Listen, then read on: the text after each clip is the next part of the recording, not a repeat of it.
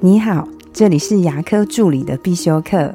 今天要必修的是牙科助理的职业化养成术。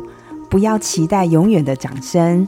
最近收到一位助理的讯息，他说有天跟诊的时候，因为医师那天心情很好，跟他有聊天，他也就小小的回复一下，跟医师小聊了一下。没想到就这么一下就被患者客诉了。他非常的愤愤不平，他跟我说：“我们平常都是很认真的，那么忙，哪有时间在聊天呐？就是那天小小讲了两句，有这么严重吗？”我想跟你说，我们不能期待别人永远给我们掌声，因为这并不是真实的人生。一天之中会有十个人跟我们说谢谢，但是只有一个人会批评我们，说我们不好。我们都会习惯记住那一个不好。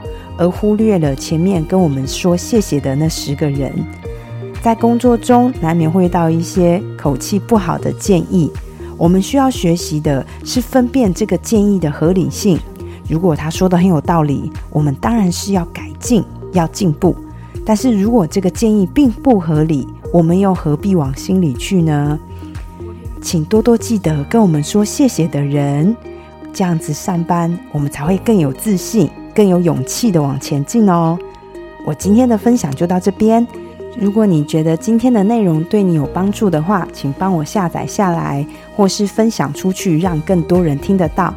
如果你对牙科管理、自费咨询、助理的培训有任何问题，也欢迎留言给我，或者是在龙语牙体技术所的粉丝专业也可以找到我。我们下次再见了，拜拜。